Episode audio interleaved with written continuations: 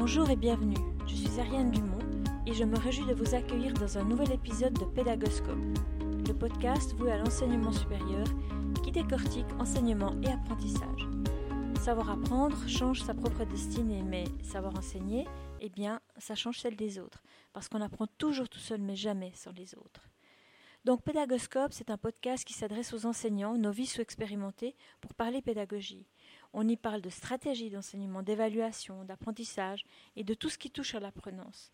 Donc si vous cherchez à développer vos compétences en matière d'enseignement et d'apprentissage, eh bien, vous êtes au bon endroit. Je suis Ariane Dumont, votre hôte. J'ai plus de 30 ans d'expérience dans l'enseignement et le conseil pédagogique. Et j'ai décidé de lancer ce podcast, d'une part parce que c'est dans l'air du temps, mais d'autre part et surtout car c'est ce qui m'a manqué à moi quand j'ai commencé ma carrière en tant que professeur. La solitude de l'enseignant, c'est une réalité encore bien vivante dans les écoles et Pédagoscope se propose d'accompagner pendant une vingtaine de minutes chaque jeudi ceux et celles qui souhaitent se sentir un peu moins seuls dans leur enseignement. Je me réjouis de partager avec vous non seulement mon expertise dans ce podcast et dans des articles, mais aussi et surtout celle de mon réseau en Europe et dans le continent nord-américain. J'ai la chance d'être professeur invité à l'université de Harvard dans le groupe d'innovation pédagogique du professeur Eric Mazur. Pédagoscope, c'est trois formules des épisodes thématiques, des interviews et des mini-épisodes de 5 à 10 minutes pour répondre à vos questions, interrogations et donner suite à vos commentaires. Les personnes invitées sur le podcast sont des acteurs de l'enseignement supérieur, des experts, des enseignants, des étudiants et des invités surprises qui ont quelque chose à partager en, en lien avec apprentissage et enseignement. Vous retrouvez cet épisode et plein d'autres ressources sur pédagoscope.ch. Bienvenue dans cet épisode.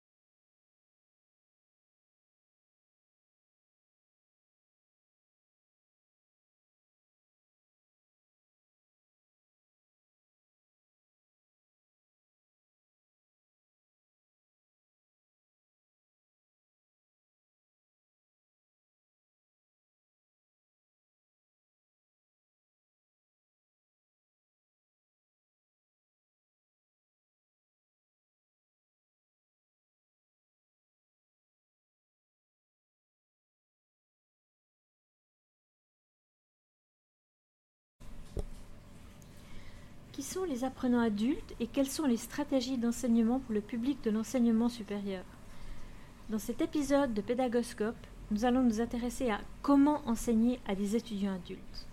Parce qu'il faut bien reconnaître qu'il y a beaucoup d'idées reçues qui circulent à propos des étudiants et à propos des apprenants adultes, qui est parfois une catégorie encore mal connue.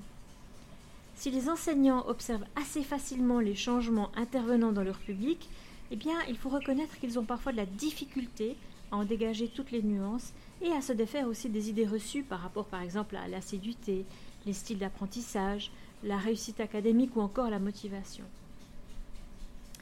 Alors, quelle est la réalité du terrain en ce qui concerne ce public-là?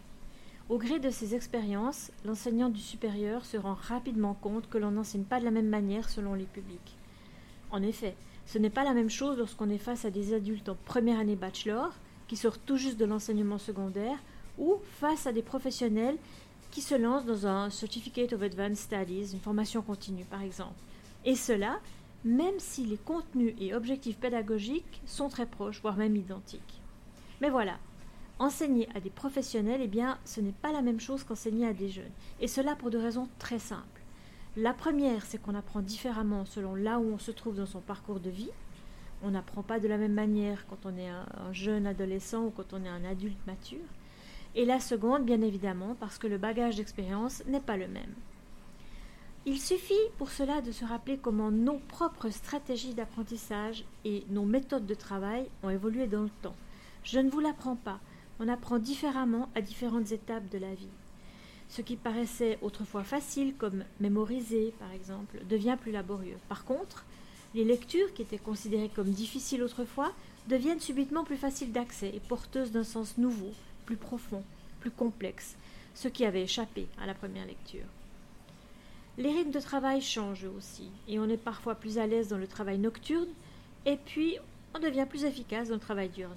Et cela est sans parler des technologies qui modifient aussi nos manières de travailler et d'apprendre, comme par exemple utiliser le temps du trajet pour aller au travail en continuant à se former en regardant des vidéos ou en écoutant un podcast professionnel. Peut-être que c'est ce que vous êtes en train de faire en écoutant cet épisode de Pédagoscope.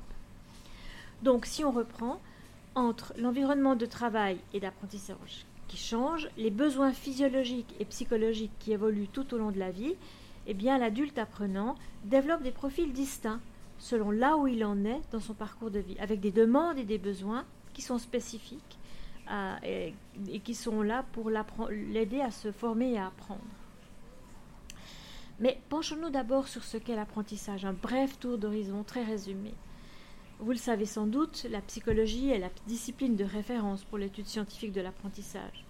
Et elle a donné lieu à différentes théories de l'apprentissage qui ont évolué dans le temps. Le behaviorisme et la gestalt psychologie de l'allemand gestalt, qui signifie le comportement, sont les premières théories depuis le début du XXe siècle jusqu'à la fin des années 50, 1950. Euh, ces théories se situent dans une perspective biologique dans laquelle l'apprentissage est considéré comme un changement de comportement en réponse à une stimulation de l'environnement. On parle dans ce cas de comportement d'apprentissage adaptatif. Vers les années 1960, ces théories ne sont plus en mesure d'expliquer les phénomènes mentaux complexes la conception de l'apprentissage comme réponse à des stimulations a été remplacée par une autre conception, cette fois basée sur le traitement de l'information. C'est un changement de paradigme notoire qu'on a parfois appelé la révolution cognitive. L'apprenant est désormais vu comme un processeur d'information qui traite justement l'information à travers des processus mentaux tels la mémoire, le raisonnement, la résolution de problèmes ou la prise de décision, ou alors encore des opérations euh, cognitives. Mais qu'est-ce qu'on entend en fait par opération ou fonction cognitive? Dans nos vies, nous traitons tous une grande quantité d'informations. Nous faisons tout un tas d'activités grâce à notre esprit. On voit, on mémorise, on bouge, on parle, etc. La cognition humaine est notre appareil à penser, et cette cognition a différents rôles. Mémoriser, parler, bouger ce sont les fonctions cognitives, c'est-à-dire les grands différents rôles de notre cognition qui a pour but de prêter attention, de produire des mouvements, de s'exprimer. Les fonctions cognitives, ce sont donc différentes facettes de la pensée humaine, qui ont chacune leur rôle et qui nous permettent de réaliser toutes nos actions.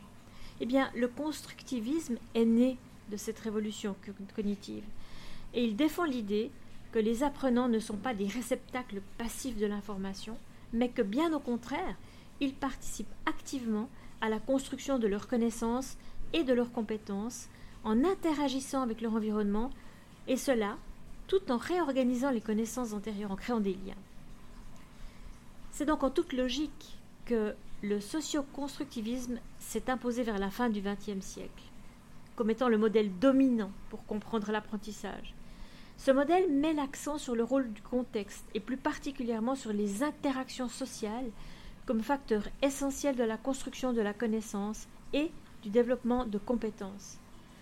Donc en résumé, la conception behavioriste soutient un, modèle pédagogique centré sur la transmission de l'information, lequel place l'enseignant dans un rôle de transmetteur du savoir. Donc là, les stratégies d'enseignement et les méthodes d'enseignement qui sont privilégiées sont de type purement transmissif, comme un cours ex cathedra, par exemple. Et à l'inverse, la perspective socio-constructiviste met l'accent sur l'apprenant qui est au centre et elle porte son attention sur les conditions qui favorisent la construction du savoir, en donnant des occasions d'apprendre. Dans un tel modèle, bien sûr que le rôle de l'enseignant change. Il devient un guide, un facilitateur des apprentissages, privilégiant les interactions entre l'apprenant, l'étudiant et son environnement, de telle manière à construire un savoir. Je ne sais pas si pour vous la distinction entre pédagogie et andragogie est claire, mais je pense qu'il est important, avant d'entrer dans les dimensions en lien avec l'adulte apprenant, de se pencher un instant sur ces deux définitions. Par pédagogie, selon Knowles, on entend l'art et la science d'enseigner à des enfants, alors que lorsqu'il parle de la définition de l'andragogie, on parle de l'art et de la science d'aider les adultes à apprendre. Il est intéressant ici de relever la nuance entre ces deux définitions. Dans la première, il est question d'enseigner en pédagogie, alors que dans la seconde, on parle d'aider à apprendre dans l'andragogie. Depuis les années 1970, l'andragogie n'a cessé de se développer, comme par exemple le modèle de Kolb en 1984, qui s'intéresse à l'apprentissage expérientiel, soit le rôle de l'expérience dans la construction du savoir. Il propose un modèle en quatre étapes où l'apprentissage est compris à partir de la transformation de l'expérience par l'observation et la réflexion. Donc en premier lieu, on a une expérience concrète, on pratique. Dans la deuxième étape, on a une observation réflexive, on analyse ce qui s'est passé. Dans la troisième étape, on conceptualise de manière abstraite et on en fait une généralisation pour, dans la quatrième étape, réexpérimenter activement, transférer ce qu'on a développé comme connaissance, comme compréhension de la situation initiale dans une nouvelle situation donnée. Les spécificités de l'adulte apprenant, elles sont au nombre de cinq. D'abord, il y a le besoin de savoir, la question du sens. Bien plus que les enfants et les adolescents, les adultes ont besoin de savoir pourquoi ils doivent apprendre quelque chose avant de s'engager dans cet apprentissage. Les apprenants adultes pèsent en effet les pour et les contre avant de se lancer. Ils demandent à expliciter leurs besoins de formation et à pouvoir identifier des compétences qu'ils vont acquérir et en quoi ces compétences nouvelles auront un effet sur le plan personnel et professionnel. Cette étape, préalable à tout apprentissage, est une condition sine qua non pour un engagement responsable de la part de l'adulte. Et puis il implique une négociation entre le formateur et l'apprenant quant au parcours proposé les finalités, les buts, les objectifs pédagogiques, euh, les étapes et l'évaluation également. La deuxième spécificité concerne la conscience de soi. Les adultes développent généralement une conscience de soi qui les amène à reconnaître qu'ils sont responsables de leurs décisions et de leur vie, ce qui implique le besoin d'être reconnus comme étant seuls responsables et seuls protagonistes de leur propre développement. C'est d'ailleurs la raison pour laquelle ils résistent fortement à toute situation où ils ont l'impression qu'on leur impose un point de vue ou une direction. En fait, l'adulte se distingue de l'adolescent par le fait qu'il s'affranchit de l'autorité externe et qu'il n'a pas peur de s'exprimer à ce sujet. La troisième spécificité de l'adulte apprenant, eh c'est le rôle de l'expérience. Bien évidemment, les adultes ont une expérience quantitativement et qualitativement nettement plus importante que les adolescents. L'apprentissage des adultes tire profit de la richesse des expériences antérieures en les transformant en leviers de développement pour leur permettre de faire des liens entre théorie et pratique. Donc, la scénarisation pédagogique de toute formation destinée à des adultes devrait prévoir une large place au partage d'expériences pour voir quels liens sont établis entre pratique et théorie, puis aussi pour les mettre en valeur, ces liens. Les méthodes d'enseignement interactif comme l'apprentissage par problème, les études de cas, la simulation, tout comme les approches réflexives, eh bien, vont favoriser ce travail collaboratif, la confrontation de points de vue, et sont donc euh, stimulantes pour euh, développer, euh, mettre en valeur le rôle de l'expérience dans l'apprentissage. En quatre, on a l'engagement à apprendre. Les adultes apprenants s'engagent à apprendre d'une part quand ils se sentent prêts, et d'autre part quand ils estiment que le travail demandé est à leur portée c'est-à-dire ni trop facile, ni trop difficile. C'est la zone proximale de développement de Vygotsky. Si c'est trop facile, on perd de l'intérêt, mais si c'est trop difficile, on renonce aussi parce qu'on s'épuise à essayer et, et ça nous décourage. Les apprentissages proposés doivent donc quand même présenter un défi, en fait une forme d'extériorisation de la zone de confort. Je dois sortir de ma zone de confort pour euh, apprendre quelque chose de nouveau. Et si on fait un bref, détour par la théorie de la motivation, on peut dire que la motivation est activée lorsque la tâche présente une valeur, hein, l'étudiant, l'apprenant accorde une valeur à la tâche proposée, que celle-ci lui semble réalisable, et puis qu'il puisse l'accomplir avec une certaine autonomie. Peut-être pour rappel, les adultes sont beaucoup plus réceptifs à la motivation interne qu'à la motivation externe. Ils puisent en eux l'énergie pour se former et se transformer. La pression interne liée à l'estime de soi, à la qualité de vie, l'augmentation de satisfaction personnelle, eh bien, cela agit comme un levier de développement. Le modèle andragogique postule que l'adulte est intrinsèquement motivé à se développer et à croître. Il existe toutefois des barrières au développement personnel. Ça peut être une mauvaise estime de soi, des expériences négatives de formation, des contraintes sociales euh, ou institutionnelles qui, par exemple, limitent l'accès aux ressources. En cinquième spécificité de l'apprenant adulte, on peut parler de l'orientation à prendre. Les apprentissages des adultes sont ancrés dans la vie réelle, alors que chez les adolescents, ils sont liés à la matière d'enseignement. Pour euh, les adultes, l'apprentissage s'exprime en termes de compétences et non de contenu, pour pouvoir agir de manière plus efficace dans la vraie vie professionnelle. Et les liens entre les objectifs d'apprentissage et la réalité vécue doivent être constamment soulignés pour accroître la question du sens de ces mêmes apprentissages. Dès lors, la question se pose. Nos étudiants du postsecondaire sont-ils des apprenants adultes et devons-nous les traiter comme tels? Pour répondre à cette question, je vais recourir à une métaphore qui est souvent utilisée en pédagogie de l'enseignement supérieur, celle du tandem un vélo à deux places, pour parler du rôle de l'apprenant et de celui de l'enseignant. Durant l'enfance et l'adolescence, l'apprenant se trouve derrière et se laisse guider par l'autorité, que ce soit d'ailleurs un parent ou un enseignant, qui va indiquer le chemin, les valeurs, les normes, qui va en quelque sorte, bref, baliser l'apprentissage.